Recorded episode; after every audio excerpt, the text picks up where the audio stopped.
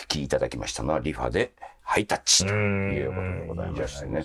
あの、うん、久々にリファが、その、歌を歌ってくれて、だから、まあ我々もそうだし会場の人も、まあほぼね、あのドラマは見たことがあるっていう、もう彼ら自身もいろんなファンの方々がね、あのエキストラで参加してくれたりもしましたからね。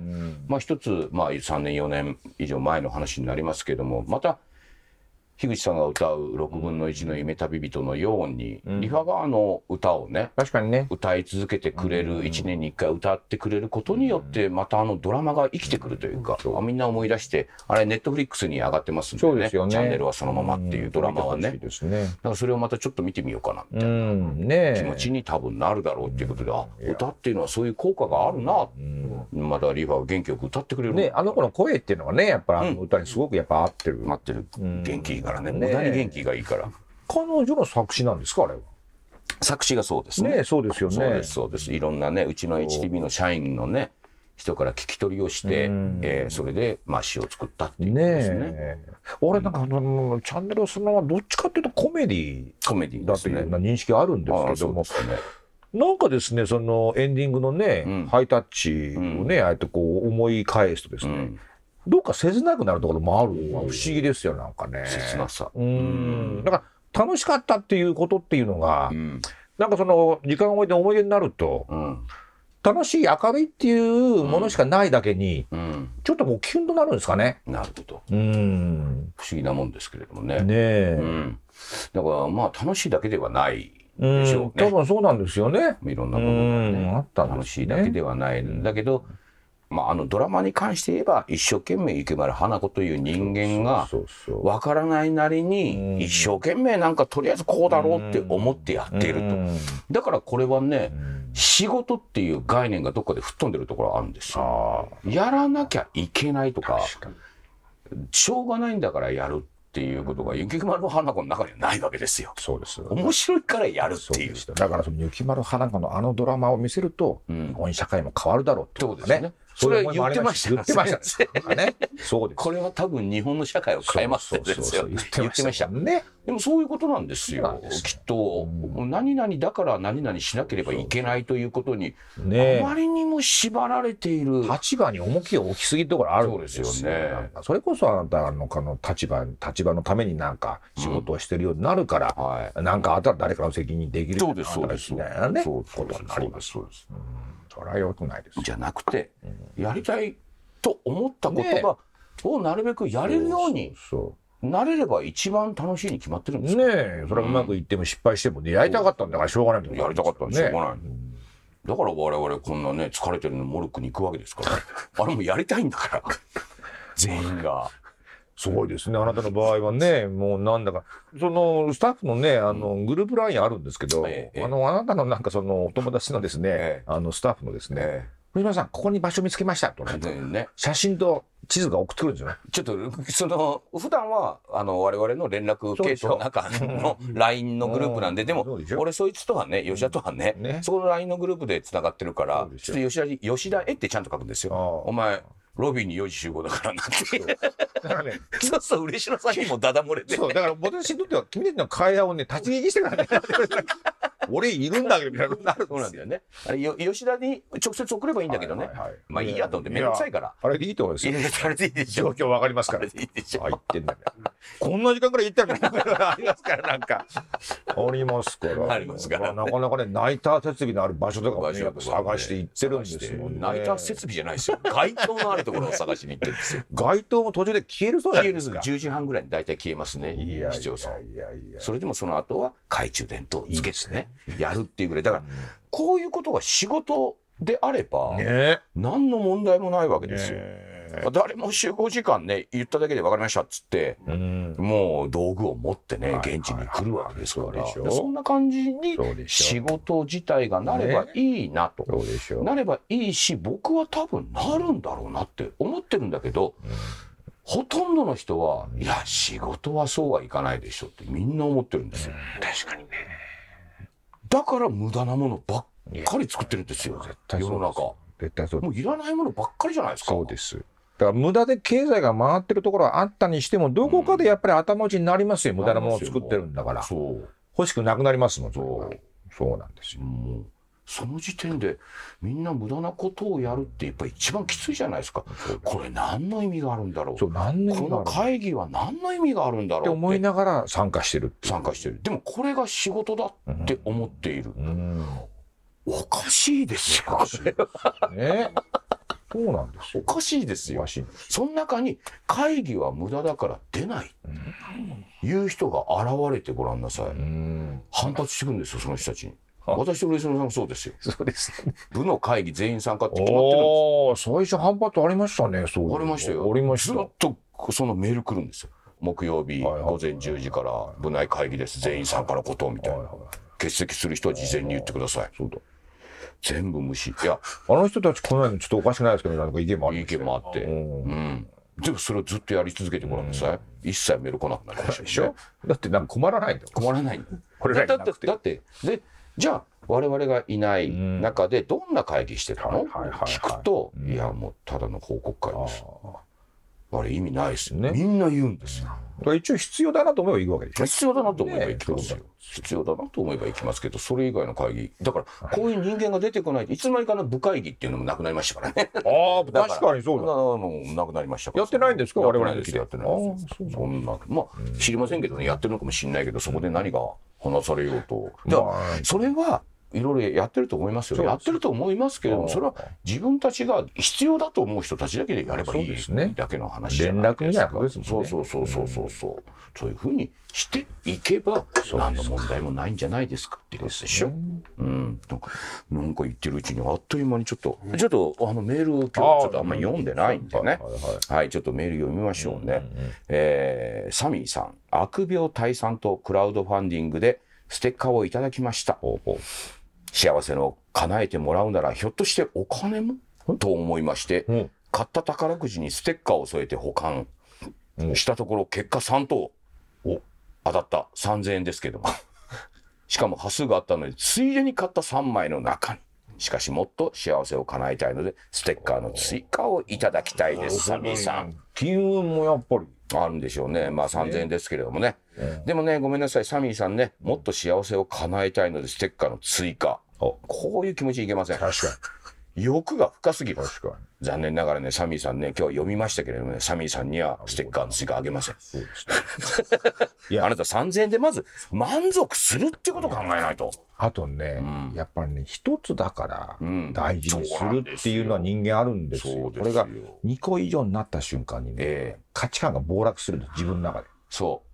あっという間には私のステッカーのご利益なくなりますよ、これ。それはね、やっぱり自分が分かっちゃうもんだからね、暴落が分かるもんだから、それはもうご利益なくいけません。サミーさんにはあげません。ね。ねおなっさん。うなっさ。うんん、してますよ。初めてお便りをお送りします。あそうなんですか？ね、そうなんですね。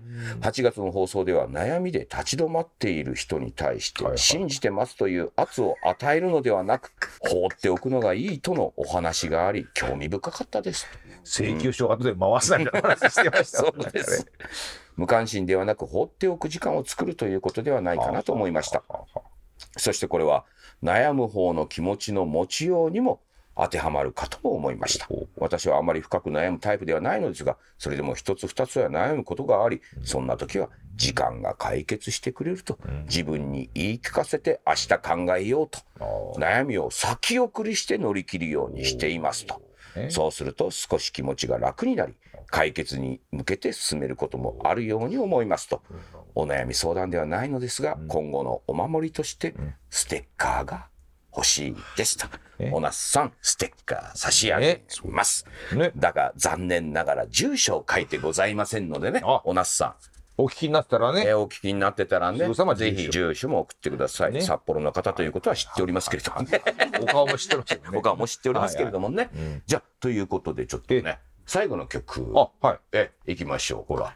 えー最後はやっぱりね、この曲で締めたいと思いますからね。樋口良一さんで6分の1の夢旅人2002。いやー、お聞きいただきましたのは、樋口良一さん、ねえ6分の1の夢旅人2002ということでございましてね。もうこれも随分と。はい。もう、もう、あれじゃないですか、日本の名曲、100選ぐらいに入るんじゃないですかっていうぐらいにね。全く知らない人には分かんないだろうけど、これだけずっと毎年毎年いろんな場所でね、これを聴けば、全員が歌詞を知っていて大合唱するなんていう歌はね、ね今逆にないんじゃないですか？ないでしょう。昔だったらね、みんなこれは知ってるってありますけれどもね、うちのファンはもう全員これがあったらもう歌詞まで全部知ってるみたいなね。またこの樋口さんのこの歌詞がね、うん、感動的な感じなんですけどね。はいはいはい。うちのどうでしょうの本編とね、うん、やっぱり落差がある感じするんですけども、うん、やっぱりなんか裏で合わさってる感じするんですよね。ねドンピシャにね。裏で。だから、ね、いい歌を作ってくれたな、みたいな。深くなるじゃないですか、やっぱり、どうでしょうが。そうです、そうです。そうでしょ？最後にね。ねなんかね。どうでしょう？の映像を思い出しながら泣くわけでしょ？この歌がなかったら、井口さんのね、これは。泣きませんもん。そうです。だけど、この6分の1を聞いてるとどうでしょう、もう思い出しながらどうでしょう、見てたこの自分も一緒に思い出して泣いちゃうみたいなことがあるでしょ、自分の当時のそれを見ていた時とかね。きっとね。はい。今日なんかね、ご飯一緒に食べててね、デパペペの徳岡君なんかもね、まあ彼なんかどうでしょうのもう熱狂的なファンですから。やっぱり樋口さんのねこの6分の1の,、あの曲を聴いて最後エンディング流れるとなんかいい。なんであんなに良くなるんだろうとちょっとグッときちゃうっていうのはね。だからあれがまあ、音楽をやってる人にもなんかああいうね曲の使われ方であったりああいう曲を作るっていう人の中にこう残っていく。なんか我々のね、あの低たらくな旅を美しく終わらせるみたいなね。なんかね深いものがあったんだって思わせるような、な。んかね。いやそういうのはまああのミュージシャンっていうね人たちの力なんでしょうしそれができた時にやっぱり喜びっていうのも音楽を作る人にもあるんだろうな。あるんでしょうね。だからあるんでしょう。キャラバンに来てもらえればね、なんか樋口さんの生で。この生のやっぱ樋口さんの6分の1っていうのがつくじゃないですか。全然違います。あの方はね、パーキンソン病病気になられてさ、おりまして。で、その、彼が主演したそのパーキンソン病の人があの主人公の映画に主演でなんか去年撮影されてでこれがもう公開になるんですかね、秋にはね。ちょうどね。だからちょっとそちらの方もね。だからそういう重い病。ね、あの、バックトゥザフューチャーの、あの方。そうか。マイケル・ジャクソンじゃないマイケル・ジャクソンじゃない。マイケル・ジェイ・フォックス。もうそうですもんね。急にね。だんだん体動かなくなってくるって。そうですね。非常に怖いと思うけど、樋口さん元気ですからね、意外と。なんか、最近いい薬があるらしいですね。あ、そうですか。そちらの方ね。というね、なんか昔に比べたらね、あの伸びやかな声も出なくなったんだけど、なんか妙な凄みが出たみたいな。凄みが出てる。ね、ありますよね。でね、やっぱりね、いい時と、悪いわけじゃない。けど、出ない時コンディションね。そう、それが如実に現れる。はいはいはい、だから、あれは何のタイミングなのかわかんないけど、途中から良くなったりとか、だからそれがいいなっていうのがすごく分かった時の歌声ったら、だから昔の、昔なんかいいに決まってるわけじゃないですか。ってるわけですよ。でもそれがなんか聞いてる方に訴えかけてくるんですよね。すごい声出てる。とか、その声の強さみたいなもの。だからあれは、声の大きさとか発声の良さとかではないものっていう人間が聞くものね。ねだからそのキャラバン会場でもねよく樋口さんがいない時にね、ええ、いないながらに歌うことあるじゃないですか。我々がねその迫力の違いっていうのをその度に感じますよね。感じます。いやすごいなやっぱり。っていうのはねだからこういうのもキャラバンでしかやっぱ聞けないっていうのはありますからね。ぜひキャラバンの会場にっていうことですけれどもね、ね、また来年もねきっとやるでしょうから。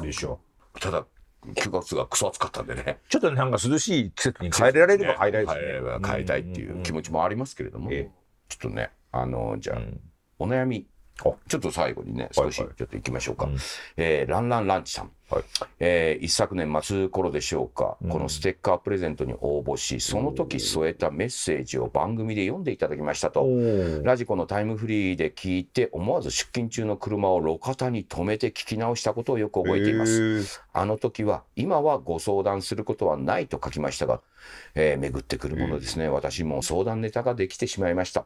二つもですと。まず弟がうつで半年ほど休職しています。私の帰省に合わせて実家で会った時は変わらず元気そうで、うん、よく子供たちの相手をしてくれました、うん、良さそうな職場と聞いていたのに、本人はこのまま退職の意向であると。原因は何だろう？私で力になれることはないか、と悶々としていました。二つ目は父のことです。糖尿病にもかかわらず、暴飲暴食のヘビースモーカー。控えるように言っても逆ギレされる始末。どうしても改善するつもりはないというので、ついに私が諦めて、とやかく言わないことに決着しました。大喧嘩から半年、父に膵臓がんが見つかりました。手術したいところなのに糖尿病の状態が悪すぎて、そちらを何とかしないと手術ができない状態。いつか来ると分かっていたこと、でも想像よりもずっと早かった。だから言ったじゃない、うんぬんと電話して、またうるさがられてしまいました。8月の放送を聞いて思いました。弟から話を聞こうとしたり、父にあれこれ言うのは、二人のためというより自分のためだったのかもしれない。自分のことでもコントロールできないことがたくさんあるのに私がちょっと悩んだところで人のことをどうにかできるはずがない。できるのは良くなるように祈って放っておくことぐらいだと。我が家がいい方向に向かう力になると思いますので、ステッカーをいただけるとありがたいです。そうですね。俺はもうそうでしょう。ねえ。そうです。そうなんで、でもね、この方、あの、二つお悩みがと言っていますけれども、自分の中でね、やっぱりこの、ラジオを聞いて、もう結論出てるわけじゃないですか。すね。うつ病の弟がいる私に何か力になれることはないか、どこが悩みなんだ。何かその職場に問題があるのか、その問題提起をしたところで、私が実際力になれるわけじゃなくて、これは結局あなたがその弟のことを心配しているということを弟に伝えたいが質問であって、その心配こそが弟にとっては重荷なんですよ。お姉ちゃんに心配なんかしてもらいたくないんですよ。でも、うつ病というかね、これはもうどうしようもない話ですか、これね。原因を探っても多分分かんないと思いますね、これね。まあそうね。まあもう日本全体、全体がね。軽く我々はもううつじゃないですか。うん。うん私はもう本当にそう思いますよ。全員だと思います、うん、そういう社会になってるような気がします、うん、うん。だって何を楽しみに、何を目標に、ねっていうことがほぼないわけですから、うん、で仕事はどんどんどんどんコンプライアンスだなんだっつって決まり事ばっかり多くなってくる。そうですよ。気分がいいはずがないですよ、ね、はずがないですねえ。でしょ？キャラバンみたいにねみんな仕事ができればさいいんだけど、うん、そうはならないわけですからね、うん、それはうつ病っていうかねそれなりますよと、うん、だからこれ聞いたってしょうがない。そう、うん、ね。で親父のことなんてまさにそうで、糖尿病にもかかわらず暴飲暴食のヘビもう、もう、もう、もう、これうちだって家族に言われてますもん、私たち。いや、もう、お酒いい加減にしたらみたいに言われてますけど、それはもううるさいとしか言わないですからね。だって、それで生きているんだもん、私は。確かにね。そう。それを止められてですよ。じゃあ、止めている方は、やっぱりね、それは心配はしてますよ。心配はしてますけど、じゃあ、私がこんだけ楽しそうにね、お酒を飲んでる以外の楽しみが他にじゃあんのかと。いや、あるんですよ、私。モルックもやってますけども、私が見つけた楽しみをですよ。それをなんで止められなきゃいけないんだだから、先生もだからその肝臓を悪くしたら、うん、多分、まあそうお酒美味しくなくなりますから、あの、その時には、あの、お酒飲まなくなります。そうなんですよ。飲みたくないはず。飲みたくなくなるで、お酒の肝臓の悪化ってのはお酒やめれば、ああ、もう治りますからね。回復しますから。で、私そこら辺のところ意外と敏感ですからね。そうですよね。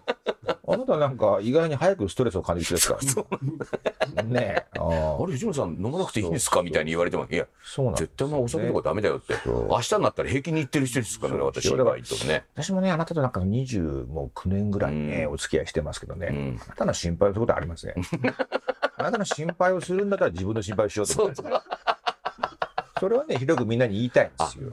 やっぱ、やっぱりね、あなたのことやっぱそのその知らない人でね、うん、大丈夫ですか、藤村さん？うん、聞くとね、うん、いや、君の方が先になんか心配してもいいよってありますもん、なんか。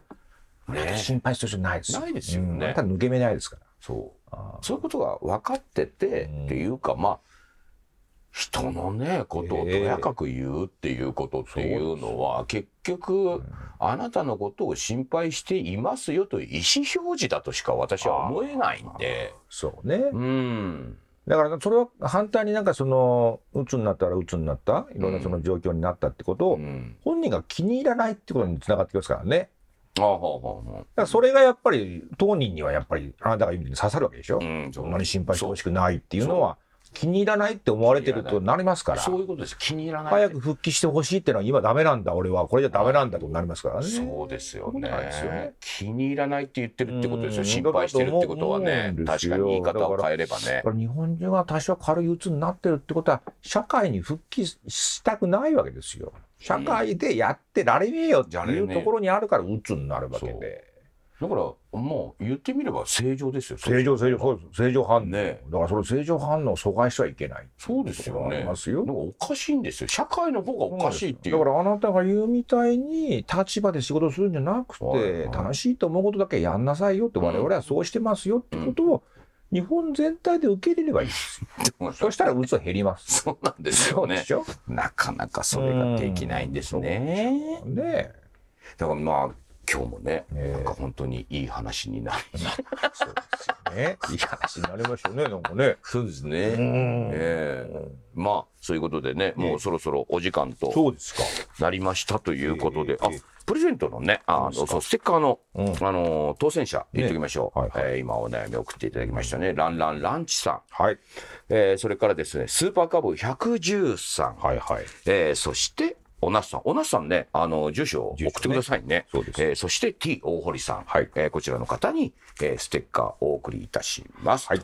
いうことで、えー、放送から1週間は、うん、ラジコのタイムフリー機能でこの番組をお楽しみいただけます。さらに、ラジオクラウドというアプリを利用して、繰り返しお聞きいただくこともできます。ということで、本日もお時間となりました。お相手は、嬉野正道と、藤村正久でございました。風子は来月また、そうですね。復帰いたしますんでね。はい、お待ちください。えー、それではおやすみなさい。おやすみなさい。